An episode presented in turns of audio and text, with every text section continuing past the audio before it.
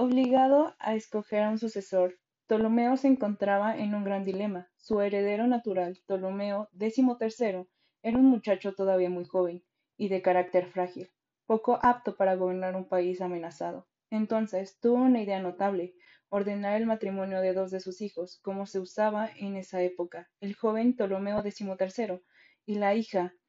A todas luces había demostrado la mayor inteligencia y cultura y capacidad. Las batallas de Cleopatra empezaban con la guerra de Alejandría. En el año 51 a.C., Ptolomeo X finalmente murió. Entonces el pueblo egipcio dio la, bienvenida a la joven reina heredera de la gran dinastía de Alejandría. El gobierno de Cleopatra, joven soberana egipcia, estuvo marcado desde un inicio por la polémica. La joven mujer dejó en claro desde el primer momento que no tenía ni la más mínima intención de compartir el trono con su hermano menor.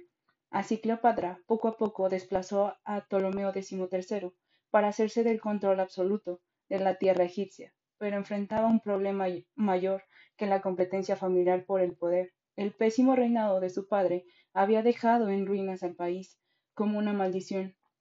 Egipto pasó por un periodo de intensa sequía.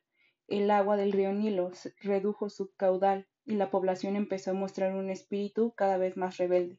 La situación amenazaba con rebasar a Cleopatra con apenas 18 años. Apenas unos meses después de tomar el poder, rompió de manera definitiva con su hermano Ptolomeo, desconociéndolo como cogobernante. Por si fuera poco, entró en conflicto con su importante grupo de antiguas tropas romanas que había permanecido en Egipto. Después de años de vivir ahí, se había hecho a la vida de un nuevo país y se negaba a pelear del lado de Roma. Eso enfureció a Cleopatra, que trataba de manejar con sumo cuidado la relación de Egipto con la poderosa Roma. Cleopatra no tardó en hacerle la vida imposible a los romanos en Egipto, pensando que sin importar la lejanía era mejor quedar bien en Roma que con los romanos que vivían en sus propias tierras. Esto fue un grave error.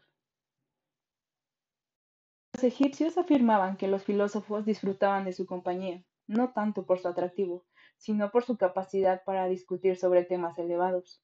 Uno de los seguidores de esta idea es el historiador de la época Plutarco, quien a pesar de odiarla, decía de ella que tenía un encanto irresistible y que nacía de su conversación.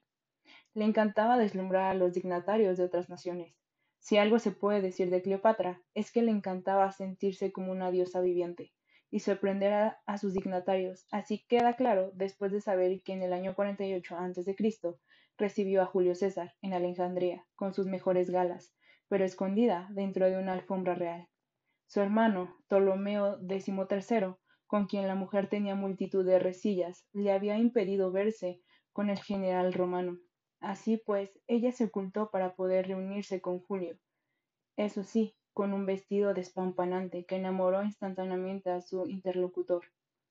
En el año 41 a.C., por su parte, la reina mantuvo conversaciones con Marco Antonio en un impresionante y rico buque de su flota que dejaba boquiabierta a su futuro amante y marido.